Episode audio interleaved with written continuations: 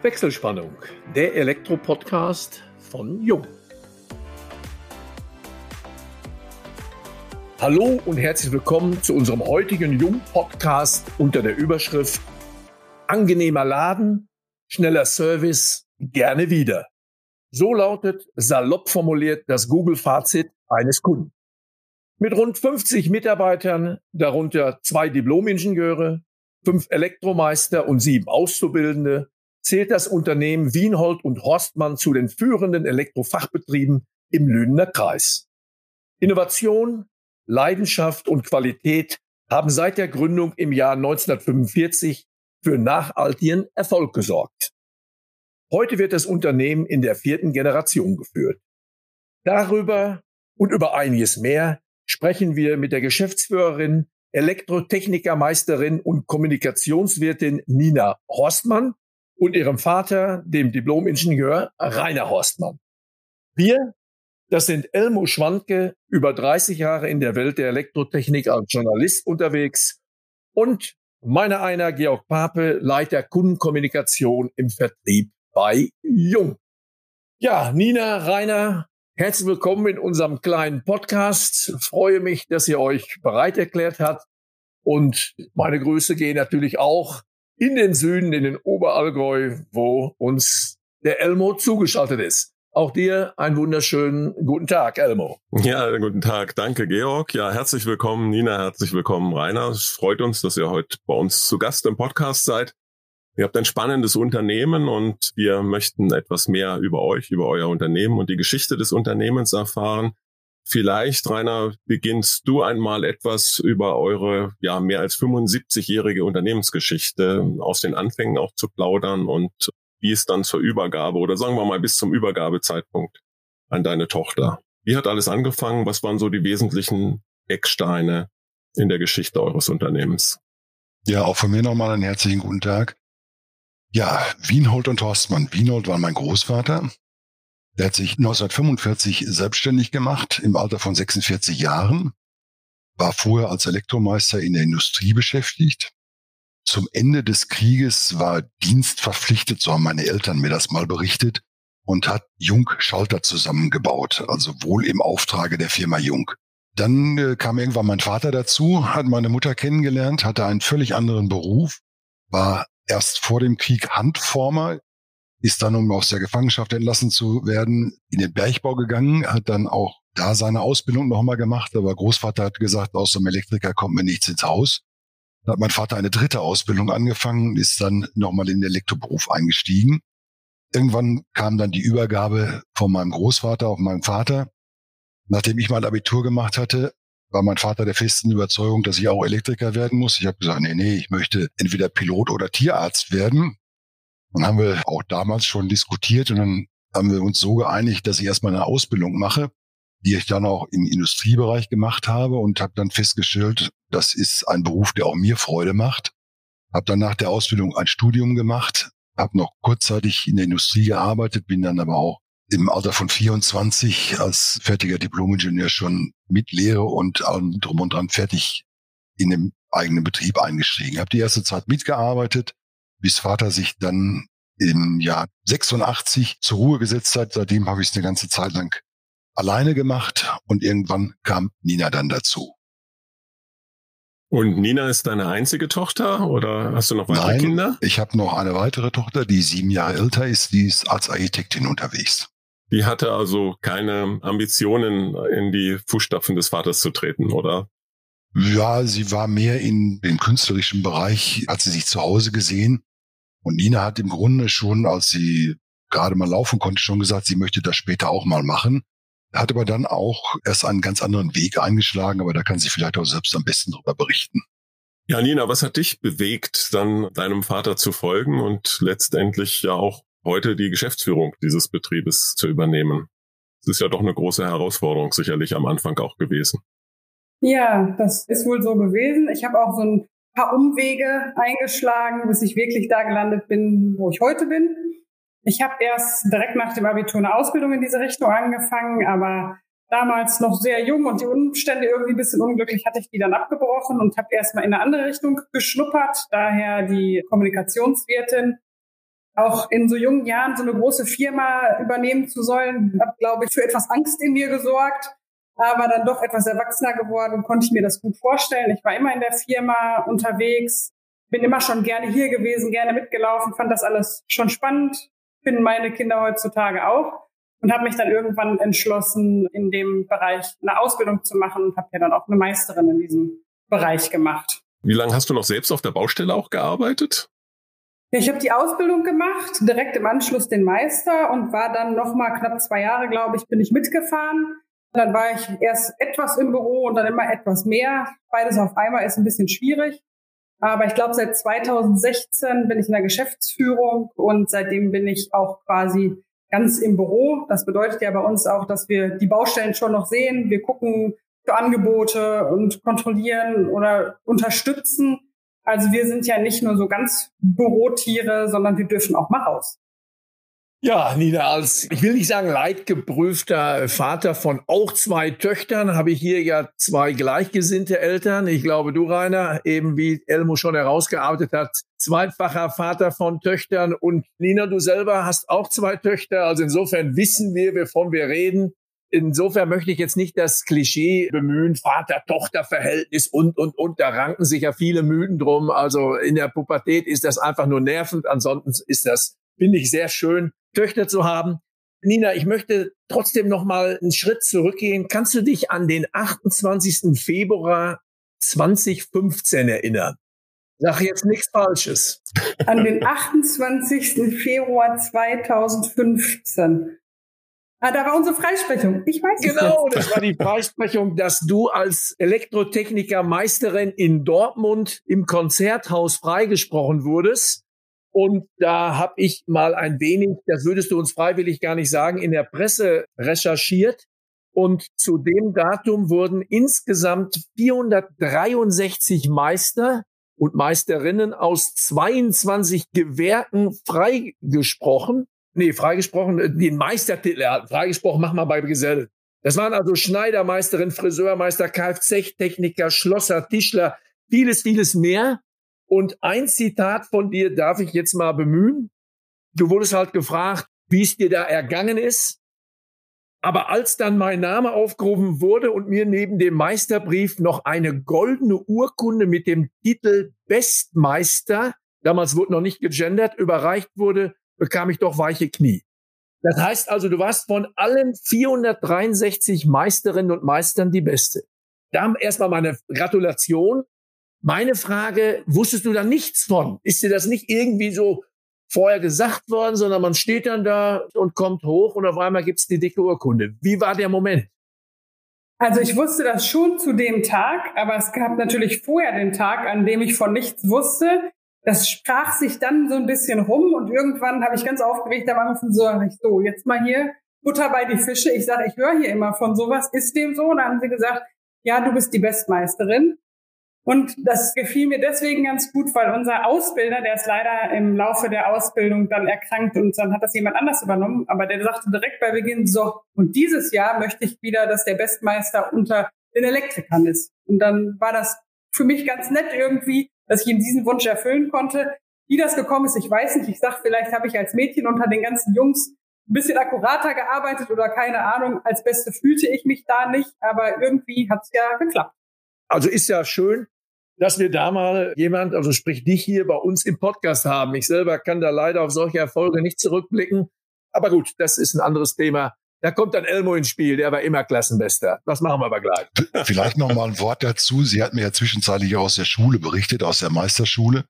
Als sie dann als das einzige Mädchen da reinkam, haben die anderen Männer sehr sparsam geguckt und haben das auch ein bisschen abschätzig beurteilt. Und so nach einigen Wochen wenn dann eine Frage war und keiner von den Männern wusste was, haben sie gesagt, lass uns mal das Mädchen fragen. ich hatte aber auch eine sehr, sehr nette Klasse. Das hat alles gut funktioniert. Das war eine tolle Zeit. Und ich sage ja, ich so als Mädchen habe immer halt ganz akkurate Mitschriften gehabt. Ne? Die habe ich auch gerne weitergegeben. Ich sage, als Mädchen unter allen Jungs, da sticht man auch durch sowas ein bisschen hervor. Die haben mir auch sehr viel weitergeholfen. Gerade in tiefgehenden technischen Fragen sind manche nachts angereist in der Zeit vor der Meisterprüfung. Da haben wir ja Tag und Nacht nichts anderes gemacht und da habe auch ich sehr viel Unterstützung gekriegt.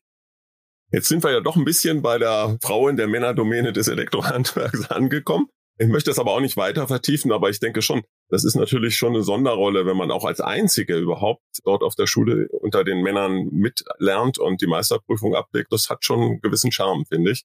Aber ich möchte gerne nochmal auf deine Rolle, als du das Unternehmen übernommen hast. Du hast es bist in der vierten Generation, also ganz offensichtlich die dritte. Dein Vater hat das Unternehmen nicht ruiniert, wie man salopp so manchmal sagt, dass die dritte Generation das Unternehmen durchbringt. Aber es ist natürlich eine große Verantwortung. Ihr habt rund 50 Mitarbeiter und ein erfolgreiches Unternehmen zu übernehmen. Gab es einen fließenden Übergang, als du in die Geschäftsführung kamst? Und ist das so, dass dein Vater dir dann irgendwann völlig freie Hand gelassen hat oder hält er immer noch so ein bisschen die Zügel? Also ich würde sagen, wir sind mitten im Übergang. Ich mache ja fünf Jahre Geschäftsführung und da haben wir nebenbei also nebeneinander hergearbeitet. Wir haben die meisten Sachen eigentlich zusammen gemacht. Ja, freie Hand hat er mir eigentlich gegeben, aber wird jeden Tag so ein Stückchen mehr. Denn man fragt erst oder ist unsicher. Viele Dinge entscheidet man an irgendeinem Punkt X einfach selber. Und jetzt sind meine beiden Kinder quasi seit Sommer beide in der weiterführenden Schule. War für uns immer so eine Marke, wo wir gesagt haben, bis dahin bin ich noch ein bisschen entlastet und dann ist es Zeit, mal den Papa zu entlasten. Und jetzt sind wir gerade so im Übergang. Ich habe die Stadtarbeit übernommen. Papa winkt noch nicht, aber der sagt immer, du musst Stadtarbeit erklären. Das kennt keiner. Das sind halt so die Kundendienstaufträge, die so jeden Tag eintrudeln, kleinere Aufträge, Stromausfälle und sowas. Das ist aber schon bei uns ein relativ komplexer Teil auch und den konnte man nie so ein Stückchen übernehmen, weil das halt, da muss man drinstecken oder eben nicht. Das habe ich jetzt so übernommen und der Papa wird vielleicht so Anfang des Jahres dann so ein bisschen in Teilzeit gehen. Wir streiten dann noch so ein bisschen hin und her, wie wir das so machen. Aber wir sind quasi mitten im Übergang, würde ich sagen. Und mit dieser Vater-Tochter-Rolle habe ich vorhin schon mal gedacht, das klappt mal besser, mal schlechter. Das ist auch mal laut. Da ducken sich alle Mitarbeiter. Dann klappt es wieder ganz hervorragend. Aber wir sitzen in einem Büro und das schon seit über fünf Jahren. Also kann das ja so verkehrt nicht laufen. Ja, du hast bisher auch in diese Phase reingeraten, bist ja noch nicht so lange in der Geschäftsführung in die Corona-Zeit. Seit ja fast zwei Jahren befinden wir uns alle ja im Zeitalter von Corona, im Maskenzeitalter kann man das bezeichnen. Wie erlebt ihr mit eurem Betrieb diese Zeit oder habt sie erlebt? Welche Schwierigkeiten gibt's? Vielleicht auch welche Perspektiven? Also vom Volumen, vom Arbeitsvolumen hat es uns nicht getroffen. Wir haben also toi toi toi die ganze Zeit durcharbeiten können. Wir haben hier und da mal eine Geschichte gehabt, wo uns ein Privatmann nicht ins Haus gelassen hat und gesagt, nee, dann möchte ich jetzt doch lieber schieben. Aber das war dann auch nur verschoben. Die Baustellen als solches sind durchgelaufen. Die Mitarbeiter hatten drei oder vier, die an Corona erkrankt waren. Aber Gott sei Dank immer zu einem Zeitpunkt, wo sie sowieso in Urlaub waren oder nicht in Betrieb waren, sodass wir also keine Quarantänemaßnahmen hatten. Der ganze administrative Aufwand war natürlich unendlich groß. Das ganze Büro haben wir in Schichtarbeit gefahren. Das heißt, wir hatten sonst Arbeitszeiten von sieben bis 16. Da ist dann eine Partie morgens um sechs angefangen, bis mittags um zwölf. Die nächsten sind um Viertel nach zwölf gekommen, damit die sich nicht begegnen. Wir haben bis abends 18 Uhr gemacht. Das heißt, die haben anstatt ihrer acht Stunden oder sechs Stunden gemacht. Wir haben aber da keine Kurzarbeit und keine Gehaltskürzung oder sowas vorgenommen. Wir haben denen ihr Gehalt weiter durchbezahlt. Und seit dieser Woche Montag sind wir jetzt wieder in den Normalmodus zurückgekehrt, in der Hoffnung, dass wir das nicht nochmal umdrehen müssen. Und inwieweit seid ihr von den aktuell ja in der Diskussion befindlichen Lieferengpässen betroffen, die ja mehr oder weniger Corona-bedingt sind? Ja, das ist natürlich im Moment ein sehr großes Thema. Unsere Aufgabe, Ninas und meine Aufgabe besteht darin, oder auch der Bauleiter, Material sehr, sehr frühzeitig zu disponieren, aber auch tagesaktuelle Dinge. NIM-Leitung gab es eine Zeit lang nicht, so dass wir dann also auch hier große Vorräte geschaffen haben, die wir jetzt im Moment wieder langsam auflösen. Aber es ist schon problematisch, Materialien zu bekommen. Und was noch dazu kommt, sind die damit verbundenen Preissteigerungen. Bei neueren Aufträgen können wir es zum Teil mit einpreisen oder machen Vorbehalte, dass die Preise nicht, wer weiß wie lange gültig sind. Bei älteren Aufträgen können wir es nicht mehr im Nachhinein einpreisen. Und wir haben größere Bauvorhaben, die zum Teil seit Anfang 20 laufen, noch vor Corona. Und was uns da auch stark zu schaffen macht, ist der exorbitant gestiegene Kupferpreis. Wir haben Bauvorhaben, wo wir heute noch in das gleiche Bauvorhaben 20 Tonnen Kupfer einbringen müssen. Und ja, jeder, der sich damit beschäftigt, weiß, wie die Preissituation ist. Ne? Ja gut, das geht uns als Herstellern ja eben auch ähnlich. Das ist sicherlich ein Problem, wo wir anfänglich gehofft haben, dass in wenigen Wochen, Monaten sich vielleicht erledigt. Aber ich ahne fast, dass uns das auch im nächsten Jahr noch begleitet. Und das wird sicherlich eine große Herausforderung von 2022. Corona zum einen, hoffen wir aber alle, dass wir dann doch ab nächstes Jahr dann wieder den Normalbetrieb fahren können und uns auch wieder persönlich auf Messen und vielen Sachen treffen. Aber wie gesagt, die Materialknappheit kann durchaus auch noch im ersten Halbjahr 2022 nicht ganz ausgestanden sein. Ich möchte aber nochmal, Rainer, so ein bisschen zurückkommen auf deine ehrenamtliche Tätigkeit. Du warst von 2016 bis 2019 Stadthandwerksmeister in Lünen.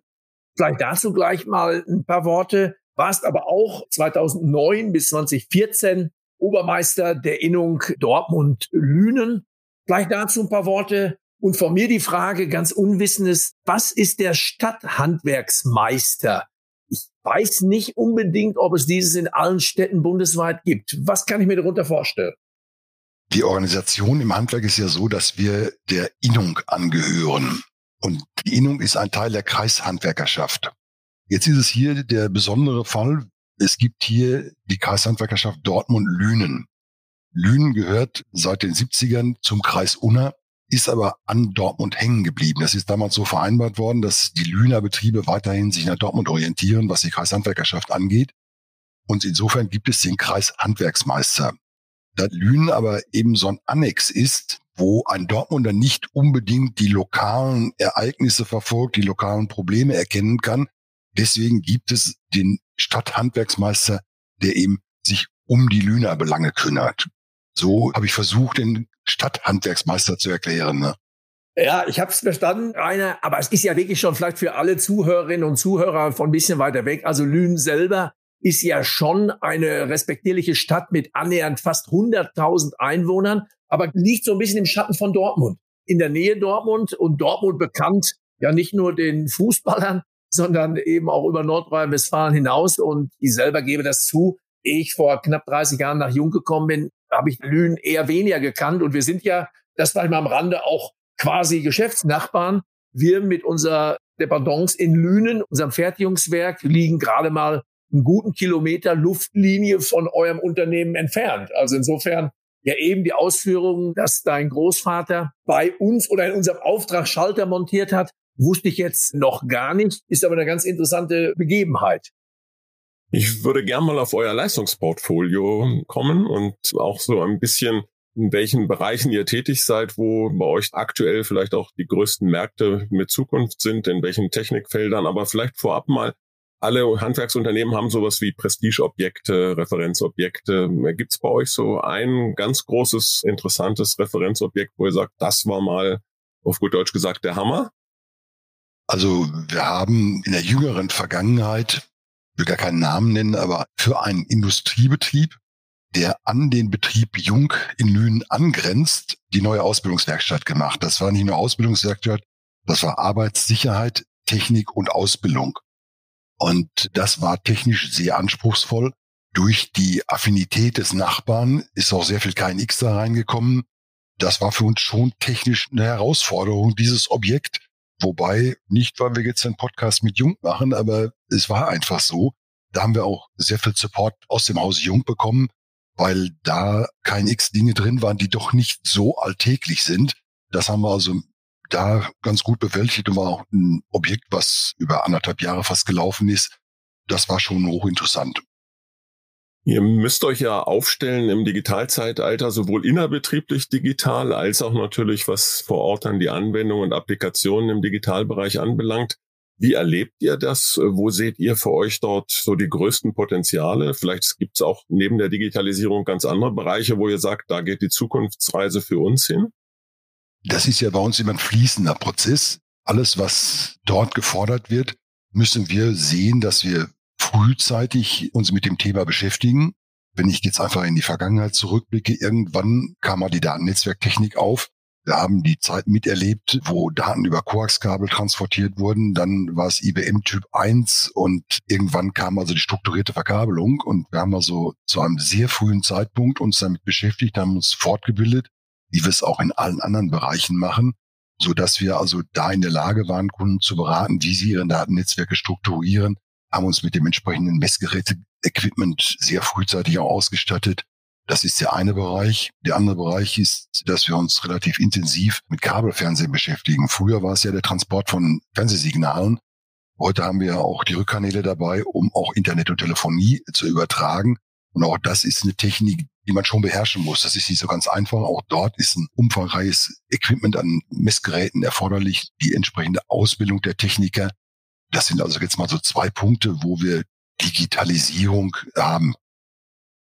Und inwiefern, Nina, unterstützt sich da deine Ausbildung zur Kommunikationswirtin? Ist das da auch schon Bestandteil moderner Kommunikationstechnik oder geht es da eher um Marketing, Präsentation? Es geht vorwiegend um Marketing, Präsentation, wie stellt man sich da? Das hilft mir natürlich. Papa sagt immer, wenn jemand anruft, ich stelle mal kurz in die Marketingabteilung und zack, habe ich den Anruf. Das ist halt so, dass gerade die Homepage, die haben wir ja vor ein paar Jahren umgebaut, Asche auf mein Haupt sind die Referenzen nicht aktuell. Das ist diesem ganzen Arbeitswust im Moment geschuldet. Aber es ist schon viel, das ist für einen Familienhaushalt bis zum Großkunden schon ganz gut, sich da mal ein bisschen zu informieren. Was machen die eigentlich? Was können die? Was haben die gemacht? Und auch, ich finde es ganz wichtig, wir haben ja alle Mitarbeiter mit Bild abgebildet, dass man da mal in Gesichter guckt, ist irgendwie immer netter. Ich bin auch immer gerne so fürs persönliche Gespräch. Also dieses Studium unterstützt mich darin, die Arbeit, die ich jetzt mache, zu unterstützen im Grunde. Als sie angefangen hat, eines der ersten Dinge, die sie gemacht hat, war, wir müssen die Homepage überarbeiten. Ich so, wofür das denn? Und das war dann auch eine Geschichte, die im fünfstelligen Bereich lag, bis das mal alles fertig war.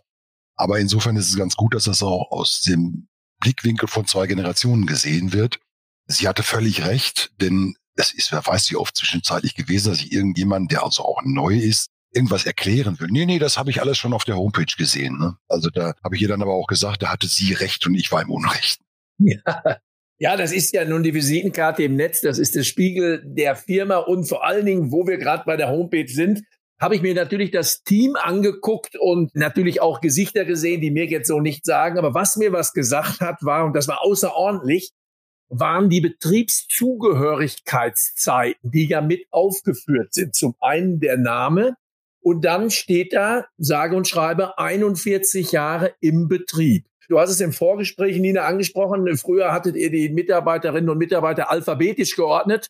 Da war aber der mit A immer oben und der mit dem Namen im Z immer unten und im Scrollbereich hat man das einfach mal, das Ranking hast du, glaube ich, eingeführt, Betriebszugehörigkeitszeiten. Und das möchte ich damit sagen, unter den Top Ten, nur bei den Teammitgliedern im handwerklichen Bereich, ist der zehnte Platz immer noch mit 20 Jahren Betriebszugehörigkeit und die Spanne reicht von 41 bis zu 20 Jahren. Also erstaunlich. Ich selber habe tagtäglich mit Elektroinstallationsunternehmen zu tun, aber so eine Fülle an langen Betriebszugehörigkeiten habe ich selten, um nicht zu sagen gar nicht gesehen. Im Handwerk nicht, das ist vielleicht auch noch eine Nähe neben der geografischen zu Jung. Sowas kennen wir bei uns auch. 40-jährige Betriebsjubiläen haben wir durchaus. 25 ist die Regel und die Probezeit endet nach zehn Jahren, sagen wir immer. Also woran liegt es bei euch?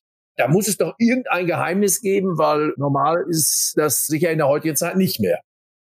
Ja, ich würde mal sagen, also erstmal, dass ich das da eingeführt habe, damit rühme ich uns und die Firma natürlich total gerne, weil auch wir erkennen an, dass das selten ist, heutzutage ist einfach nicht mehr so in, lange in einem Betrieb zu bleiben. Ich habe irgendwie das Gefühl, die jungen Leute heute denken immer, sie haben was verpasst, wenn sie nur an einer Stelle sind. Ich habe das jetzt nicht, ich bin auch nicht mehr von den ganz jungen Leuten, aber damals war das ja eigentlich was Gutes. Bei einem Betrieb zu bleiben war was Gutes.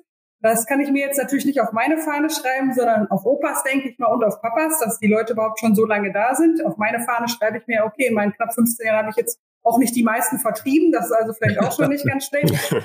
Ja, das liegt vielleicht daran, dass wir uns darum bemühen, jeden Einzelnen zu sehen. Ich sage, wir sind zwar ein großes Handwerksunternehmen, aber wir sind ja im Vergleich zu anderen oder industriellen Unternehmen sind wir immer noch so klein, dass wir relativ familiär sind und im Grunde die meisten jeden Tag sehen. Das hat sich mit Corona natürlich etwas verschlechtert, aber im Grunde weiß man über die meisten Leute, was sie tun. Die trifft man fast jeden Tag und wenn es Probleme gibt, können die auch immer kommen. Und ich vermute, es hat vielleicht zu so einer Atmosphäre geführt, dass die Mitarbeiter auch gerne bleiben. Ja, da gibt's nur noch eine Anekdote, da habe ich ehrlich gesagt lauthals gelacht, als ich eure Homepage mir gestern Abend angeguckt habe. Da gibt's einen Kollegen wohl auch schon sehr lange dabei, den ihr letztes Jahr in Ruhestand verabschiedet habt.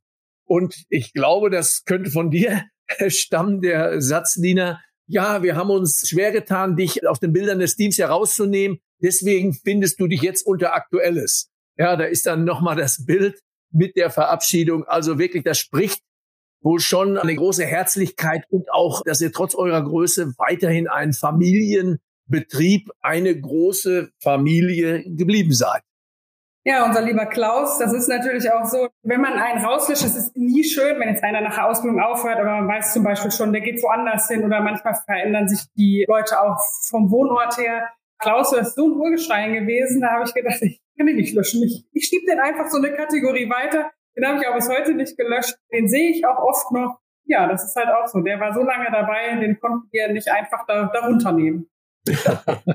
Zur Weihnachtsfeier werden auch grundsätzlich alle diejenigen, da wir jetzt 75 Jahre existieren, gibt es natürlich auch viele, die aus dem Betrieb in Rente gegangen sind. Die werden selbstverständlich zur Weihnachtsfeier auch alle eingeladen.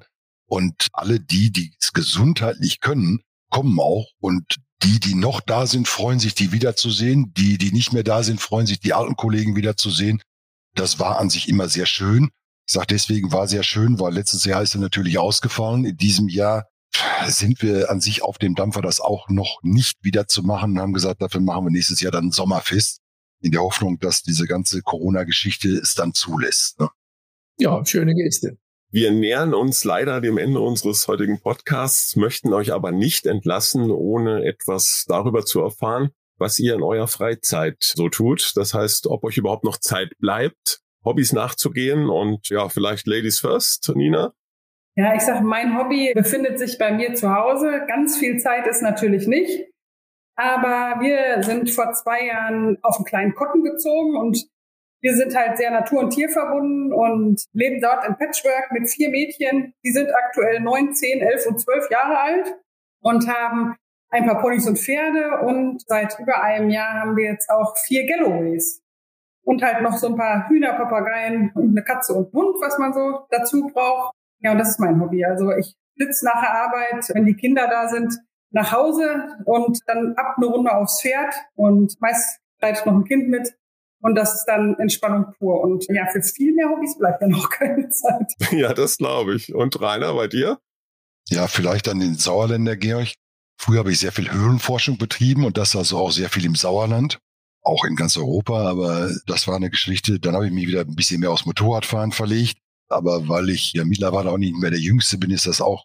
Ich habe mich jetzt auf vier Räder verlegt und habe nächstes Jahr 60 Jahre altes Auto und das macht mir auch viel Spaß. Ja, das ist ja noch ein schönes Hobby, um das Thema Sauerland noch mal kurz aufzugreifen. Da warst du sicher in einer unserer bekannten Höhlen. Da, es fängt bei der Atterhöhle an und hört bei vielen kleineren dann eben auch auf. Ich bin zwar kein Höhlenforscher, aber das haben wir so als Kind gemacht. Wir haben ja ziemlich viele Tropfsteinhöhlen, die dann auch Nebeneingänge haben. Also das waren dann immer recht spannende Unternehmungen, die dann nicht unbedingt auf Gegenliebe unserer Eltern gestoßen sind. Aber wir sind immer wieder rausgekommen, ja. Ja, Nina Rainer, wenn ihr euch etwas für eure betriebliche Zukunft wünschen dürft, was wäre das? So als Schlusswort quasi? Ja, von mir aus, dass uns die Mitarbeiter, die wir haben, denn das ist unser größtes und wichtigstes Kapital, gesund bleiben, erhalten bleiben, dann glaube ich, wird der Betrieb auch weiterhin so gut funktionieren, wie er jetzt funktioniert. Genau darauf aufgesetzt, genau das wünsche ich mir auch und ich bin immer so, ich denke, und jeden Tag noch so eine Freude, Spaß. Ne? Man muss morgens aufstehen und gerne da hängen. Auch mal einen Tag im Monat, wo man sagt, puh, heute aber echt nicht. Aber im Grunde, dass man mit Herz und Spaß dabei ist und auch Freude daran hat. Ja, vielen Dank, Nina. Vielen Dank, Rainer. Danke, Georg. Ja, auch von meiner Seite vielen Dank. Dann wünschen wir euch alles Gute und schalten für heute die Wechselspannung frei. Wir bedanken uns bei allen Zuhörerinnen und Zuhörern ganz herzlich. Wir hoffen, es hat euch wieder Spaß gemacht und wenn das so ist, freuen wir uns natürlich über eine Weiterempfehlung. Und falls ihr Fragen haben solltet, beantworten wir euch diese gern unter kundencenter.jung.de. Wir freuen uns auf euch beim nächsten Wechselspannungstalk, dem Jung Elektro Podcast.